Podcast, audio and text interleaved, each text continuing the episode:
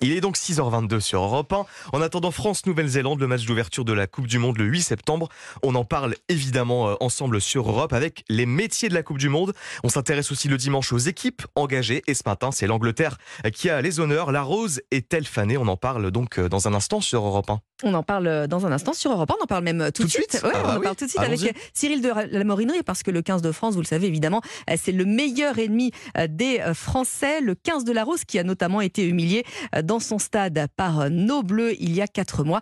Euh, Cyril de la Morinerie. Oui, pour les Anglais, ce samedi 11 mars 2023 restera à jamais marqué au fer rouge dans son mythique stade de Twickenham. Le 15 de la Rose subit la plus grande humiliation de son histoire. Malgré un God Save the King chanté à plein poumon, l'Angleterre se fait terrasser par une équipe de France très inspirée lors de ce tournoi des Six Nations. Défaite 53 à 10. Le journal The Guardian parlera même de guillotine qui tombe de manière brutale et définitive. Axel May est l'envoyé spécial d'Europe 1 ce soir-là. Jamais les Français s'étaient imposés avec un écart aussi important euh, face aux Anglais, 53 à 10, plus 43 points pour l'équipe de France. Une déroute symbole des errances anglaises. Les rugbyman de sa gracieuse majesté, finalistes de la Coupe du Monde en 2019, sont en panne de résultats. Ils n'ont pas existé lors des trois dernières éditions du tournoi des Six Nations. La dernière tournée d'automne a été marquée par un revers face à l'Argentine. Le sélectionneur en poste depuis 2016 a même été débarqué, ajoute notre consultant Mathieu Blin. Eddie Jones, le manager général, a été évincé à quelques mois d'une Coupe du Monde. Donc c'est dire combien euh, il y avait, euh, on va dire, un, vent de contraire hein, par rapport à tout ce qui était, euh, prévu.